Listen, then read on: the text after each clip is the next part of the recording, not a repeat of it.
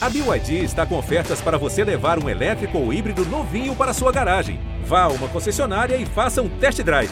BYD, construa seus sonhos.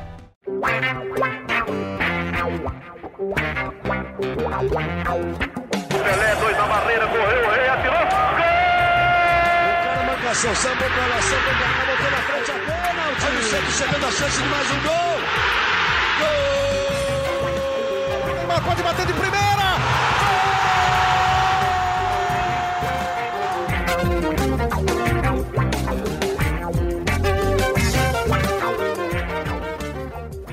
Um orgulho que nem todos podem ter. Este é o GE Santos, na sua última edição, falando de Brasileirão 2022. Um Brasileirão que termina com um gosto péssimo para o torcedor Santista. A gente conseguiu ter uma campanha pior que a de 2021. A gente conseguiu ter um ano pior que o de 2021 no geral, com assim, nem, pouquíssimas coisas para a gente ter orgulho, como a gente sempre fala no começo do podcast. Eu estou aqui hoje com Isabel Nascimento e Iago Rudá. O Santos foi derrotado pelo Fortaleza ontem por 2 a 0. E se é que dá para chamar de alegria, a única comemoração que eu ouvi dos Santistas nos últimos meses foi ontem. Uma galerinha falando, pô, pelo menos a gente tirou o São Paulo da Libertadores.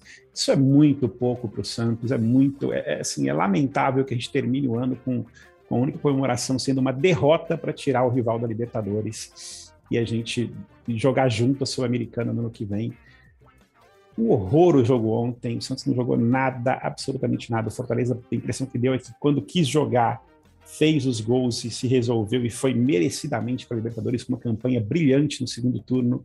Para o Santos sobra uma lição, assim, um 2022 que deve servir de exemplo como tudo que não deve ser repetido aqui em, 2000, em 2023 mas que aparentemente vai ser repetido, pelo menos por enquanto, porque o Santos não tem técnico, não tem diretor de futebol. Isabel Nascimento, a maior e melhor youtuber santista de todos os tempos. Eu espero que você traga um pouco de otimismo para esse podcast. Vai ficar no mudo, então, Amaral. Porque assim. Vou ficar. Sabe que eu sou boa nisso. Achou né? errado, otário! então. Foi mal. É, bom dia, boa tarde, boa noite a todos e a todas os bobões sofredores como nós, né? Eu acho que assim, a gente falou muito no último jogo, eu comentei também que o Santos cada vez mais é uma opção de poucos assistir, né? Eu acho que qualquer um que ontem tivesse fazendo nossa, não sei, qualquer outra coisa não teria assistido ao jogo do Santos, né? E, cara, primeiro Você prefere falar... Santos ou almoço com a sogra? Almoço com a sogra, claro. Sim. Nossa, ainda mais, ainda mais a minha. Minha sogra é ótima, também adoro ela. Também. Ela faz exatamente o que eu quero, ser sempre o meu pratinho ali perfeito. Mas é, eu acho que, assim, quando a gente olha os quase 12 mil torcedores, pô, Bela, 12 mil, papapá, mas a gente sabe o que é. A gente sabe o que é uma Vila Belmiro, a gente sabe que por muito tempo falava, ah, torcedor da Vila não vai, né? Santista não vai. E até ontem eu olhei que colocaram no meu vídeo, né? A Vila e nada é a mesma coisa. Eu até fiquei com medo desse título, porque eu falei, mas as pessoas vão achar que eu tô xingando a Vila Belmiro, mas tudo bem, eu vou fingir que as pessoas sabem que não é só um título, né? Que elas podem assistir o vídeo todo.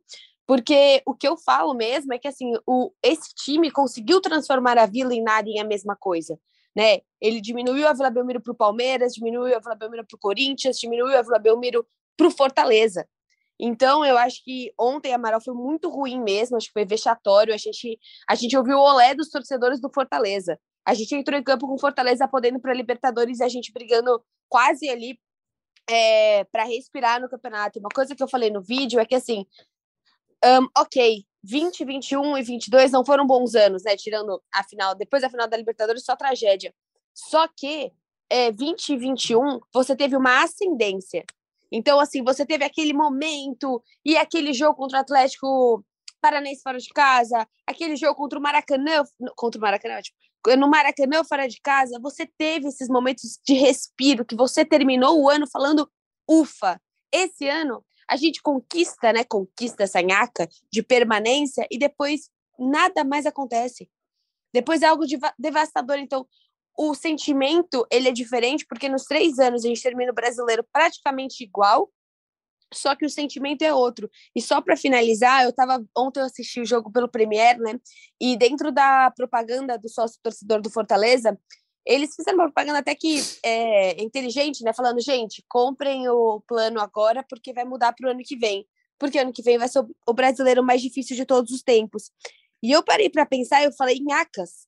E eu falei isso no meu vídeo ontem, assim, se o Santos tiver a performance de ontem, de ontem, né, do domingo, do jogo contra o Fortaleza, o Santos não tem como o Santos não cair, né? Você tá trocando Juventude por Grêmio, você tá trocando o Havaí pelo Cruzeiro, você tá trocando o Atlético Goianiense pelo Vasco.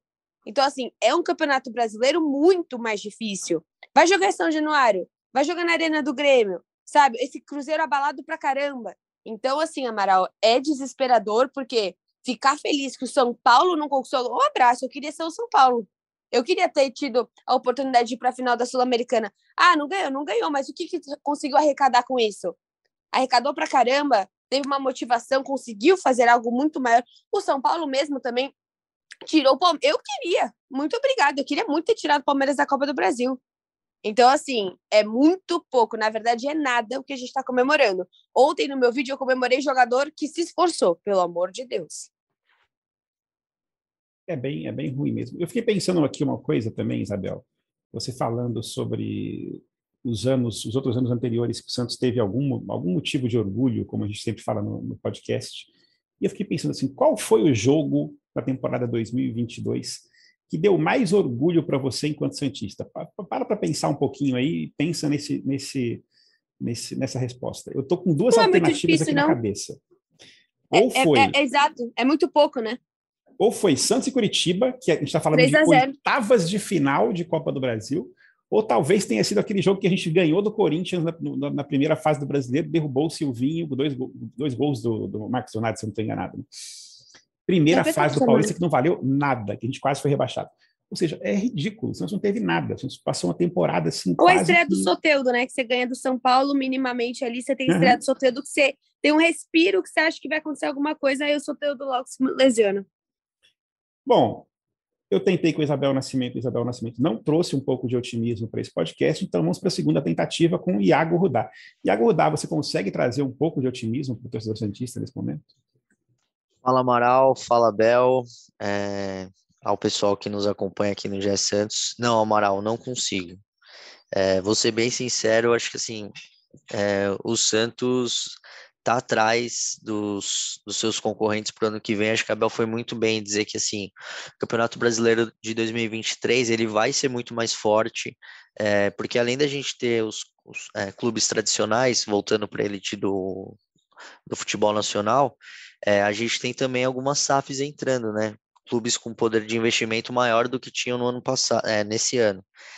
O presidente Rueda disse que o Santos vai ter maior poder também para para entrar no mercado, fazer contratações. É, o clube parece que está se reestruturando e de fato está. A gente, nessa semana aí que, que passou, a gente deu matérias do, do balancete do, do, primeiro semestre do Santos nesse ano. O clube teve superávit, está pagando as dívidas, está é, tá conseguindo ali uh, minimamente se reestruturar, mas isso num cenário macro é, com uma concorrência alta não significa muita coisa, no sentido de, olha, a expectativa para o Santos de 2023 é muito melhor uh, do que foi esse ano, ou o Santos vai trazer uh, reforços de peso, não. Não vai, isso não, não, não deve acontecer, e o presidente Rueda não está sinalizando que, que, que que está se movendo para isso, né? E a gente segue naquela ladainha de sempre de, olha, o Santos não tem um técnico, o Santos não tem é, um executivo de futebol, então eu não sinto que o Santos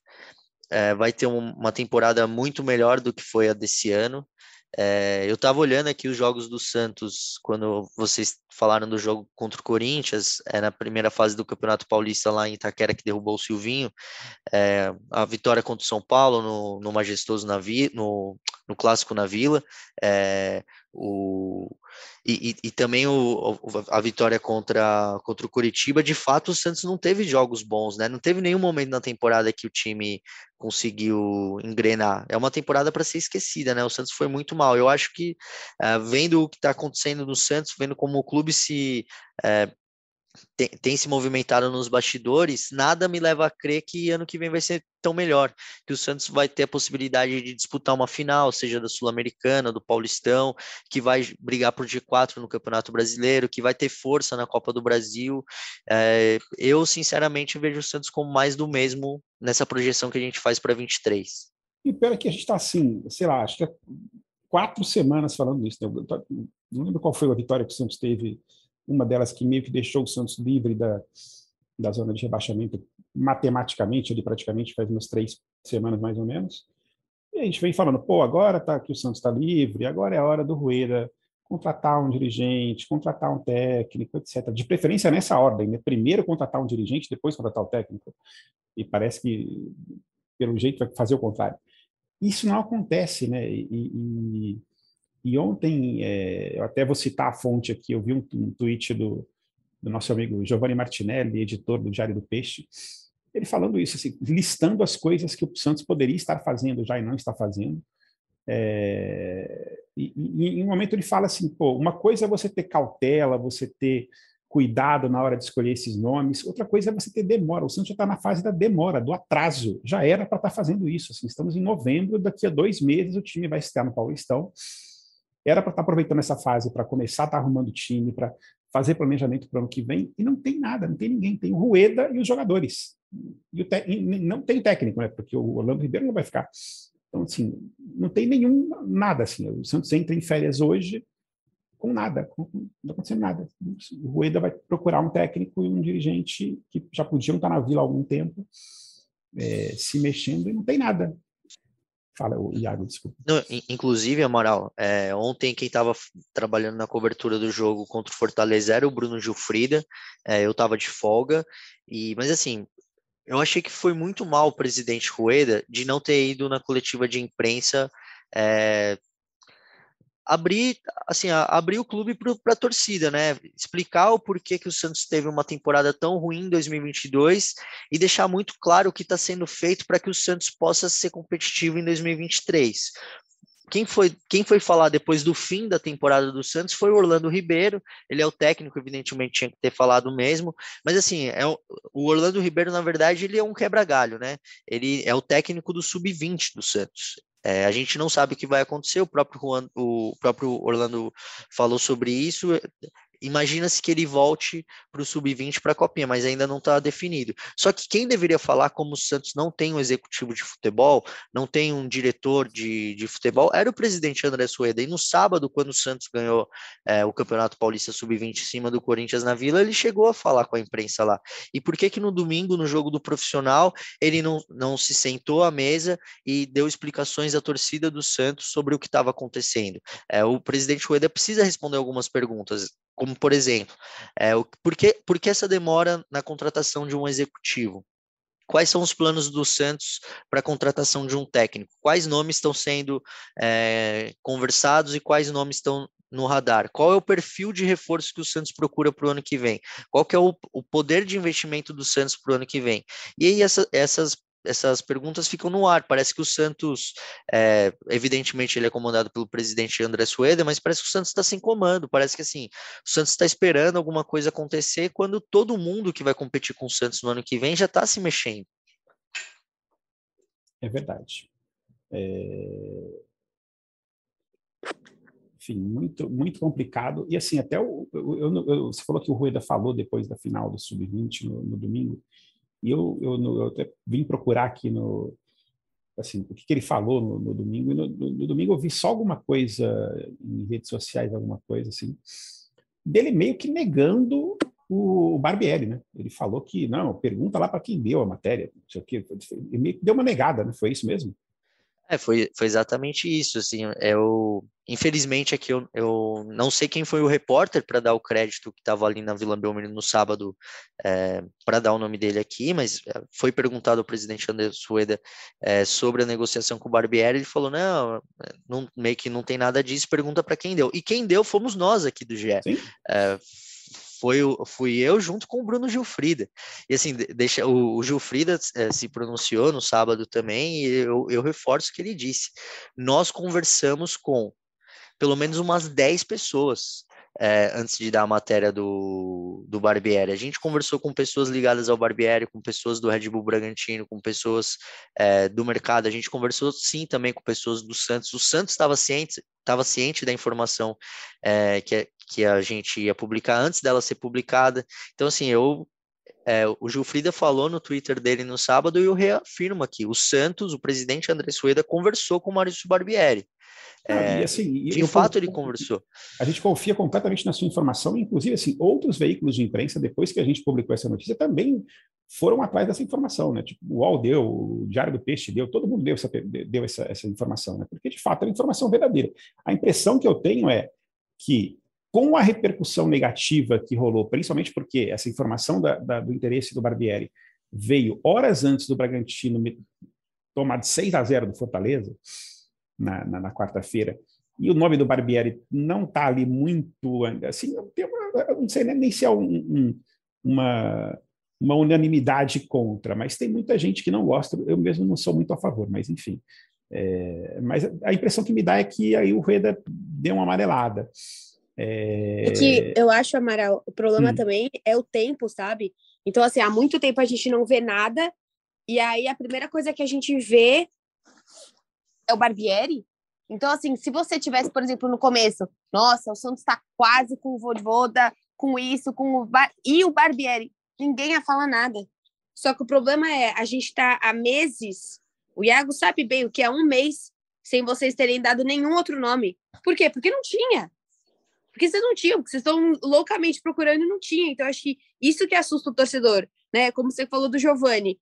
Você chega e fala, cautela, não queremos fazer a mesma nhaca que a gente fez com o Lisca, então teremos cautela. Cautela até quando? Sabe, cautela até quando que você vai conseguir, de fato, é, o nome perfeito não vai existir. E o que me preocupa, que é o que a gente sempre fala aqui no podcast, é como o Santos no mercado é uma porcaria. Sim, o Santos como comprador e o Santos como devedor, completamente outro Santos. A gente sabe que hoje o Santos consegue comprar o cara que ele quiser, né? Claro, mostrando suas contas e tudo, né? Com toda essa parte é, da, do que é possível no mercado. O Santos está com uma outra fama no mercado, existe uma credibilidade. Só que o esporte do Santos não tem credibilidade. E isso me assusta. Assusta um cara vir para cá e preferir ficar no Fortaleza do que ir para o Santos. Só que um lugar você tem algo que é, você tem muito mais uma organização e o outro você tem um desespero. E o problema do Santos parece batata quente. Você tá, o Santos é uma batata quente, ele tá passando na mão de vários técnicos, uma hora vai cair. Desse jeito vai, não tem como, cara. Com o que jogou ontem é uma, putz, eu tô quase falando vários palavrões aqui, mas é é horrível. O que jogou ontem não tem como ficar numa Série A. E é uma batata quente que passou por quatro mãos esse ano e que vai explodir na mão de alguém. Você não vê futuro, é isso. Tipo, eu sei que você tá bem triste comigo, né, Mara? Porque hoje eu tô quase Hoje, quem, quem terminar é... o podcast não se matar, Parabéns. A gente tem que falar, tem que mandar mas, real, né? Acho que estamos aqui para é, conversar com o torcedor e para mostrar a indignação que o torcedor está sentindo também. Né? Não, eu vou, vou fingir é. ali que estamos felizes. O Santos chega para você e fala: você quer largar aqui o seu cargo na Globo para ser diretor de comunicação do Santos? Nossa, ganhando o dobro, o triplo. Puta, você vai falar: será?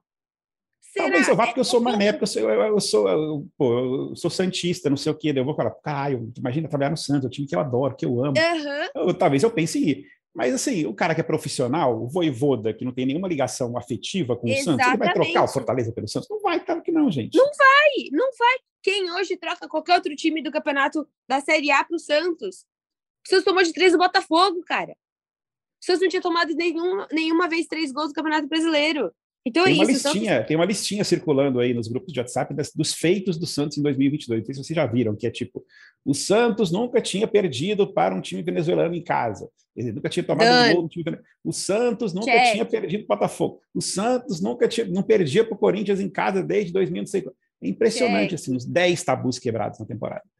É, mas, mas, só para voltar para o que o Iago vinha falando, é, um dos repórteres que deu a notícia do Rueda no, no, no sábado foi o Guilherme Lesnock, lá do Diário do Peixe.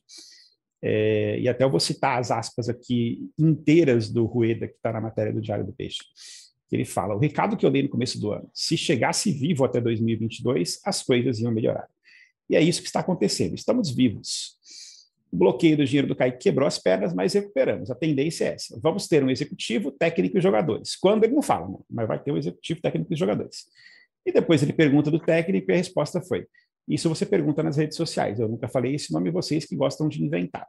Pergunta para quem colocou a primeira vez. Quem colocou a primeira vez foi o Iago Rudá, junto com o Gilfrida e Grande Elenco. Bruno Gilfrida, com, enfim, com o nosso pessoal aqui do, do GE, e a gente confirma que houve essa, essa, essa, essa, essa, essa esse interesse e essa ligação para o Maurício Barbieri. Agora, se não acertou, se o Rueda está dando para trás, se está pensando em outro nome depois da repercussão, até porque é impressionante como o Santos é governado pela repercussão das redes sociais, né? tudo que as redes sociais é, ah, é? Bastam cinco tuiteiros falarem alguma coisa que muda-se o modelo do, de gestão no Santos, muda até, muda até a escalação do time. É impressionante. Não, foi o que a gente falou no último podcast do Bruninho, cara. Quando eu tava lá na, na Arena Barueri, a torcida inteira gritando o Bruninho, o cara entra. Tipo, putz, cara, você não tem. Ele entrou, né? Ele entrou como titular, mas ele entrou como titular porque a torcida ficou enchendo o saco para ele entrar e não tem que ser assim. É o que você falou no último podcast, né, Amaral? Não é o, o João Paulo que tem que bater na porta do Rueda. As coisas, as, as, inversões de papéis no Santos, elas acontecem de maneira frenética. Agora, Iago, você que você que vai ficar cobrindo o Santos nesse período de Copa do Mundo, vai ser um período difícil aí, né? Porque o Santos continuará buscando treinador, continuará buscando um, um, um novo dirigente e, assim, com uma, assim, sem nenhuma expectativa de que isso aconteça com, com rapidez. Né?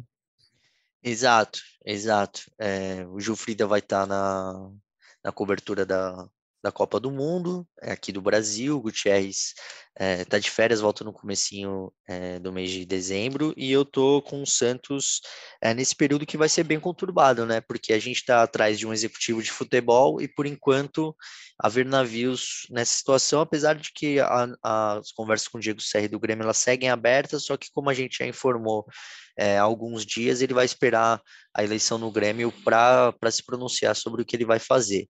É, talvez não valha a pena para o Santos esperar, sendo que é uma indefinição, né? A gente tem, claro, a contratação, a busca do Santos por um novo treinador, que na, e aí já é uma a minha opinião, isso deveria acontecer depois de você trazer um executivo. Acho que o Santos está invertendo a, a, ordem das coisas. E... Mais uma vez. Exato. Exato. E as diversas idas e vindas, né? A gente já sabe que alguns nomes é, vão embora, é o caso do Luan, do Madison, do, do Bruninho, Bruno Oliveira, que a Bel tanto gosta. É, o e Luan, gente... que o Iago tanto gosta. É verdade, o Luan. E a, e a Bel falou que ia me cobrar quando o Luan fosse bem. eu falei para vocês, eu, eu conheci o Luan, eu sabia bem o, o como que funciona o, o Luan. E assim, e tem algumas negociações assim que são importantes também para o clube, mas elas não refletem tanto no time principal do Santos. Então o Santos tem uma lista gigantesca de atletas emprestados para outros clubes que Exatamente. ainda tem, tem contrato com o Santos, só que eles não vão ser aproveitados no Santos. Então, é, Vou abrir aqui, por exemplo, o caso do Guilherme Nunes, volante que estava no, no ABC, é, que subiu da Série C para a Série B do Campeonato Brasileiro. Tem contrato com o Santos ainda, mas ele não vai jogar no Santos ano que vem. Então, assim. Jobson. Jobson, Alanzinho, William Maranhão, é, o Pirani. O Pirani, eu acho que talvez da lista de emprestados do Santos é o nome talvez caiba no Santos em 2023, mas não sei. Esquentou banco no Cuiabá o segundo turno inteiro, tá? Só para a gente lembrar disso. E assim, eu, eu, eu meu, desculpa o pessimismo, mas de 0 a 10, eu diria que a chance 8 de no primeiro jogo do Santos do Paulistão termos, termos o Pirani ali vestindo a camisa, sendo titular do Santos na estreia do, do, do Paulistão, de volta como como um dos jogadores ali, sei lá contra quem vai ser estreia, porque a tabela não saiu ainda, mas no dia 14 ou no dia 15 de janeiro, daqui a dois meses, Pirani de volta. Mas esse, esse hoje é o retrato que a gente tem, né? Não tem nenhum otimismo para daqui a dois meses. Exato. E olha só como faz falta alguém no futebol para cuidar dessas negociações. Porque as negociações importantes, sei lá, vamos supor que chegue uma proposta do São Paulo para o John, já que o São Paulo chegou a sondar o John no, nessa durante essa temporada, que seria uma negociação importante, né? Um dinheiro que entra no, é, nos cofres do clube e tudo mais. Não que haja, de fato, uma negociação entre os clubes, situação hipotética. Só que aí você vai estar tá decidindo, por exemplo, onde que vai jogar um, um, cara emprestado que você não vai usar, um cara que jogou na Série C, na Série B no ano passado. Sim, isso que é a parte ruim do Rueda concentrar tudo em cima dele, porque fica desorganizado, assim, o Santos perde tempo. A verdade é que toda essa centralização em cima do Rueda, ela é negativa para o Santos porque o Santos perde tempo, perde credibilidade no mercado. Se eventualmente você tem um jogador é, que o Santos está de olho, se você não é rápido em negociar com ele ou fazer uma proposta que seja é, positiva para esse determinado atleta, o futebol brasileiro é muito competitivo, o seu concorrente ali já vai estar tá fazendo também, está em cima. É, e outra, esse mercado é muito pequeno, os empresários conversam com os dirigentes de, dos clubes é, a todo momento para ver onde podem encaixar seus jogadores ou não. Esse, esse período intertemporada, né, esse período de janela de mercado, funciona dessa maneira. E eu vejo que o Santos trabalha, te, deve se continuar assim, vai trabalhar mal, vai perder tempo, significa se perder jogadores, se você perder dinheiro, você não eventualmente não conseguir montar um time tão competitivo quanto o Santos planeja, né, para o ano que vem. Então, assim, é, é uma situação alarmante. É, o Santos precisa de verdade, assim, resolver muito rápido essa questão do treinador e do executivo de futebol, porque senão 2023 que a gente já está aqui meio pessimista, é, tá, deve se concretizar se, se o Santos não, não agir rápido. Isso é uma coisa que o Iago me fez pensar agora, que a gente sempre fica nessa questão do diretor de futebol para quem chega, né?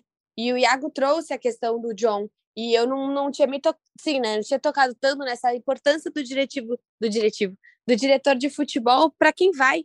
Então, assim, quem é o cara que vai conseguir chegar pro John e falar, meu, fica. Que eu acho muito importante, por exemplo, essa figura de ser alguém como era o próprio Dracena. Porque ele não é só alguém que fala números, ele é alguém que minimamente encanta esse jogador, que consegue trazê-lo. Porque assim, se chega agora uma baita proposta, como tá voltando de novo aquela ideia de Palmeiras querendo o Zanocelo, por que, que ele não iria? Por que, que hoje o Zanocelo não troca o Santos pelo Palmeiras? Ah, mas Bel, ele vai ser banco. Mas uma hora ele vai jogar. Uma hora ele vai jogar. Porque todo mundo do banco do Palmeiras uma hora precisa. Porque você tá na Libertadores, na Copa do Brasil e, e no Brasileiro, e uma hora vai precisar. Como a gente viu o que aconteceu com todo o time do Palmeiras. Esse elenco, ele é enorme, mas ele uma hora o jogador está no banco, ele vai ser necessitado. Então, quem que hoje consegue chegar para um cara do Santos e falar: "Meu, fica"? Porque é isso, porque se chega um time, sei lá, um internacional ou o internacional querendo Felipe Jonathan, como isso já aconteceu, um Grêmio querendo Lucas Braga, sei lá. Como que você consegue fazer com que aqueles caras fiquem? Como que você consegue entregar hoje se a marca Santos está tão enfraquecida se o estádio está enfraquecido, e novamente, não por conta da torcida, como quem consegue chegar para esses caras e falar: cara, eu não consigo te entregar uma Libertadores, eu não consigo te entregar proposta, eu não tenho nem treinador, mas fica para 2023, vai ser legal.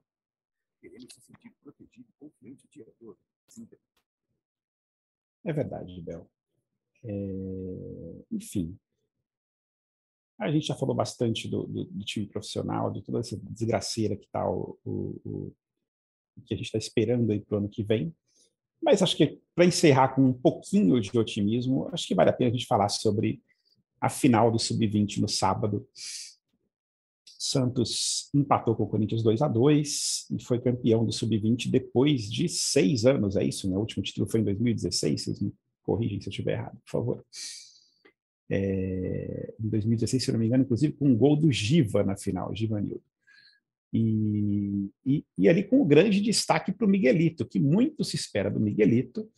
É, eu ali parei para ver o jogo no, no, no sábado, chamei meu filho para assistir, falei, filho, vem aqui, você precisa ver que vai, isso aqui é o novo Pelé, cara, esse aqui, tô naquela fase que meu filho com 10 anos, eu estou fazendo qualquer coisa para ele continuar santista. Eu falei, cara, você precisa ver isso aqui, o Miguelito vai arrebentar, para minha sorte, o Miguelito foi lá, fez dois gols, meu filho terminou o jogo achando que o Miguelito é o novo Neymar. É... Ontem estava lá falando com os amiguinhos dele, não, porque o Miguelito, não sei o quê, nananana. E, de fato, o Miguelito chamou a responsabilidade, fez dois gols, ainda levou o jogador do Corinthians a ser expulso, não me lembro agora o nome do jogador do Corinthians que foi expulso. Murilo. Murilo, exato, que estava jogando super bem no segundo tempo. É, enfim, foi o grande nome do jogo. E um, um, time que tem alguns jogadores ali que aparentemente podem ser interessantes para um, compor o elenco de 2022, né, Iago? 2023, desculpa. Exato, exato. Acho que o Miguelito é o principal deles. É, ele próprio disse depois do título paulista que ele está preparado para o pro profissional no ano que vem. De fato, ele está mesmo estreou como profissional nessa temporada no jogo contra o Juventude na Vila, fez parte de algum, alguns outras partidas do, do Santos, viajou e ele só não jogou a reta final do, do Brasileirão como profissional porque o Santos estava envolvido numa final importante, né? É, Campeonato Paulista Sub-20, num clássico, é, e ele foi muito bem. O jogo de Barueri, o Miguelito não foi bem, é, apesar do Santos ter vencido o primeiro jogo, né? Tô, me, me refiro ao primeiro jogo da final é, do Paulistão que foi realizado em Barueri, comando do Corinthians. É, o Santos venceu lá de 2 a 0 depois empatou na Vila com 2 a 2 Nesse jogo o Miguelito não foi bem, mas na Vila, assim, ele foi o destaque da partida, né? É, fez, os, fez os gols, cavou a expulsão do Murilo. É um cara que a torcida já pede, né? É, eu me lembro bem na Vila, já ouvi algumas vezes a, a torcida pedindo é o nome do Miguelito, mas a gente tem outros nomes, né? Eu acho que o Jair, o, talvez o mais promissor deles, não apareça em 2023, apareça em 2024, 2025, o zagueiro Jair. É, ele tem 17, 18 anos, precisa dar uma olhada, mas é um zagueiro muito bom, um zagueiro técnico, alto, de bom passe, boa impulsão, boa leitura de jogo, muito bom é, o, o, zagueiro Jair. Tem o Ivonei, que acho que a torcida do Santos já conhece, já fez parte do profissional. Recentemente a gente até fez uma entrevista com ele é, aqui para o GE, que ele subiu profissional, não conseguiu ir bem, pediu para voltar para a base é, para conseguir para conseguir é, terminar o processo de formação dele como atleta e é um cara que eu hoje vejo preparado para jogar nesse time do Santos é, para o ano que vem, ser um cara para formar elenco para o ano que vem. É, o goleiro Eduardo, acho que também foi muito bem na, nas finais contra o Corinthians, é um nome que talvez possa integrar aí o, o elenco profissional no ano que vem.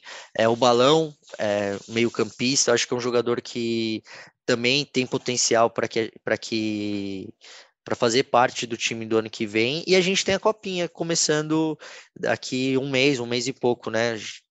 tem uma esperança de que o Santos vá de novo bem na copinha com esse, com esse elenco. Eu acho que assim, depois de anos e anos da base do Santos sendo sucateada é, e do Santos perdendo jogadores é, por uma má gestão, me parece que o Santos consegue resgatar isso. E talvez esse título do Paulistão Sub-20 seja o um marco é, de uma retomada do Santos no protagonismo na base porque é isso que faz o Santos ser o que ele é, né? O Santos é um clube formador e é uma das melhores bases do futebol brasileiro.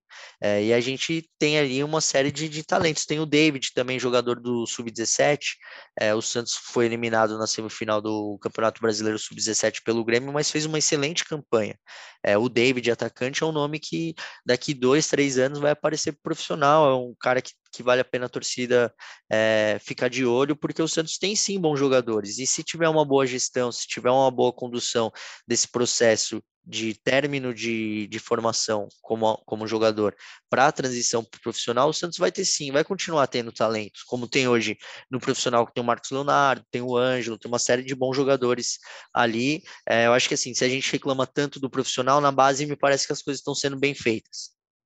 O Jair faz 18 anos em março de 2023, então no ano que vem já vai fazer 18 eu acho que já ele é para o ano que vem, já, nada mais do desespero que a gente está ali na zaga, e acho que não duvido nada daquele pinte ali. E, ah, não, ele, ele, ele já treina com o profissional, uhum. é, o Jair, assim, ele, um, esquema parecido com o Miguelito, ele treina com o profissional, desce para jogar na base, é, mas eu acho que assim, eu, eu digo aparecer no sentido de sim, jogar sim, mesmo. De ser titular e tal. Exato, exato. Eu acho que ele vai ser um, um, um jogador muito puxado no ano que vem para seleções de base, no ano que vem a gente tem Sul-Americano e Mundial Sub-20, ele vinha sendo convocado aí nessas seleções, é, talvez aí ele seja um, um cara para ser um dos destaques da seleção nesse período. E você, Bel, viu o jogo do, do Sub-20 também ou não gostou? Ficou feliz pelo menos com isso? Você, você não sim, viu o estádio, né? O que garantiu o título para gente, já foi é, importante. Sim, sim, exatamente. É, foi a minha não, não estive presente, né? Não fui escalada, então é, assisti ao jogo sim, né? Eu acho que é, é interessante também que você consegue ter o sub-20 uma repercussão, né? A transmissão também, é, seja do Sub-17, que foi no Sport TV, que acabou, acabou perdendo, mas seja no, também no final de semana, que teve transmissão, acho que é importante também que esses campeonatos cheguem de maneira mais fácil. O meu problema, assim, eu, óbvio que fiquei muito feliz e tudo, mas é que, por mais que a, a base, ela, ela seja como o Iago está trazendo, né, ela é uma base mais... Um, ela é uma base mais forte, só que a base não pode ser a estrutura do Santos, né, pro para o profissional. Eu acho que uma coisa, você vê, por exemplo, seja o Hendrick no Palmeiras ou os outros talentos, assim, eles vão aos poucos, né? Eu acho que eles dão o tempo. Por que, que o. Vocês falaram agora do, do Pirani, ou mesmo a história, sei lá, Lucas Lourenço, por que, que vários talentos que você. Estou pensando vários outros aqui, o próprio Guilherme Nunes que você trouxe, o Gabriel. Ai, o, eu esqueci, o outro Gabriel também que estava dentro dessa época, mas assim, é muito difícil você falar, ah, não, 2023 vai ser bom por conta, seja do Miguelito, por conta do Fernandinho, do Jair, do goleiro, do Ivonei. Cara, eles precisam compor, né? Porque assim, senão você chega igual o jogo de, de domingo contra o Fortaleza, você tá perdendo 35, 40 minutos, você põe o Barbosa e o Juan. Não, cara. Você precisa de mais que isso, né? Não dá para você achar que ano que vem vai dar tudo certo, porque você tem os jogadores vindo da base. É claro que muito importante o título, ganhar em cima do Corinthians, como foi, né? A Vila Belmiro lotada, super legal, ganhou fora de casa. É, só que, assim, meu medo é que o Santos parece que quando vê qualquer tipo de, de algo um pouquinho melhor, um pouquinho, um jogador que distou, que tem um pouquinho mais de vontade, você já coloca ele como a sua referência do outro ano. Poxa, no início do ano a gente estava aqui falando pra caramba do Barbosa, do Pires, do Juan, e eles não foram importantes para o Santos nesse ano. Por quê? Porque você precisa dar espaço tranquilo para que eles sejam importantes. Porque eles não podem entrar sempre num jogo perdido, eles não podem entrar sempre contra um Tátira, sabe? Não contra um Tátira pelo tamanho do Tátira, mas no que foi aquele jogo, sabe? No que foi aquela partida. Eles que bateram os pênaltis. Então, assim, eu gosto muito, eu fico feliz, só que não dá para isso ser a resposta para tudo, porque você não dá tempo para essas pessoas crescerem. E aí depois fala, ah, não jogou nada, porque a torcida do Santos é isso, ela pede, ela pede, ela pede. Mas depois de dois, três jogos sem, sem evoluir, a torcida do Santos começa a ficar puta com cara de 17, 16 anos. Então, acho que isso é o que a gente sempre fala, faltam os processos. Esses jogadores são importantes, como o Amaral trouxe, para compor. Eles não podem ser a resposta de 2023. É isso. É... Bom, vamos torcer para que a gente tenha novidades nos próximos dias. A gente vai continuar com o GS Santos durante a Copa, com pelo menos aí uma edição semanal para a gente trazer é, novidades e, e debate sobre o que está acontecendo no Santos, se é que vai acontecer alguma coisa. A gente espera que a gente venha aqui na semana que vem para falar sobre um novo dirigente, um novo técnico, sobre a renovação do jogador, sobre a possibilidade de trazer um jogador novo, torcendo para que o EDA acorde, né? faça o que ele precisa fazer do ponto de vista esportivo. Eu, canso de dizer isso aqui no podcast todas as vezes, que nota 10 para o Rueda no campo do ponto de vista fi, eh, financeiro, administrativo, mas o futebol está cada vez mais se afundando e tem tempo de se acertar ainda e terminar a gestão de um jeito bacana. É só ele se acertar com um bom dirigente de futebol, com um bom técnico para 2023 e evitar que a gente tenha um, um nome péssimo como presidente na, na, na, na gestão seguinte. Como não tem jogo do, do Santos para a gente dar palpite hoje, hoje eu vou sugerir o palpite de Copa do Mundo. Quem vai ganhar a Copa do Mundo, Isabel Nascimento? Nossa, né? Quer dizer. Peguei de surpresa hoje. Não, 100%, 100%. Tem menor ideia. A menor, menor ideia. ideia. Ótimo palpite. Menor o palpite ideia. no chute é Inglaterra. Iago Rudar. Pô, Amaral, eu sou, eu sou Brasilzão demais. É, o Brasil vai ganhar o Hexa com gol hum. de algum dos meninos da Vila, hein? E aí depois Rodrigo, Rodrigo, Rodrigo. É, Rodrigo, pô, vai ser maravilhoso. Depois vocês o menino da Vila que tem credibilidade ainda. Exato, exato. Não, não quis entrar em polêmica. Mas eu, eu vou de Brasil, eu tô ansioso, é, porque eu, eu, adoro Copa, assim, eu, no bairro onde eu cresci, Copa do Mundo é assim, sagrado, você tem que pintar a rua, decorar sua casa, colocar bandeirinha é, no, nos postes e tudo mais. vou comprar minha camisa do Brasil essa semana e vou torcer muito para que o Hexa. É difícil, viu? Tá esgotado em todos os lugares. É, ah, mas a, a gente arruma, nem que seja, nem, se não for a camisa do, de time, a, a camisa de jogo do Brasil, a gente dá um jeito de, de torcer pro Brasil. Eu tô, eu tô, eu tô ansioso, assim, eu, na verdade eu tô, é, tô, tô torcendo para que a Copa venha logo, é, porque a verdade assim, é que a temporada de clubes, ela assim, é a nossa paixão e tudo mais, mas ela é estressante, assim, quando vem a Copa parece que o, o, o futebol passa a ter um outro sentido, assim, um sentido é, mais legal e não tão estressante quanto é, é a cobertura, você torcer pro seu time, às vezes você vê o seu time numa situação mal e tudo mais, é um, eu vejo de uma forma bem diferente. mais assim, festivo, né? Mais... É, um lado mais festivo, assim, um, uhum. uma coisa parece é, é, mais de união, assim, espero que seja assim, tô torcendo muito pelo Brasil é, e que venha o Hexa. A gente fica por aqui, então, com os trabalhos técnicos de Lucas Garbelotto. Eu, chegou uma hora que eu quase perguntei para o Lucas Garbelotto se ele tinha alguma, algum ponto otimista para a gente, porque nenhum dos três aqui hoje estava conseguindo ser otimista. Mas Lucas Garbelotto não é santista, torce para um time que está em uma situação muito maior que a do Santos, diga-se de passagem, depois se pergunta para ele qual time. É, e a gente fica por aqui. Na semana que vem a gente volta em algum dia da semana, em algum horário. Fiquem de olho aí nos feeds dos seus podcasts. Assim que o Santos contratar um técnico, a gente volta. Exatamente. Se o Santos contratar o técnico, a gente volta rapidinho. Se não contratar, a gente volta para fazer aquela. Para falar que não novo. contratou. Exatamente. Obrigado, gente. Até semana que vem. Tchau.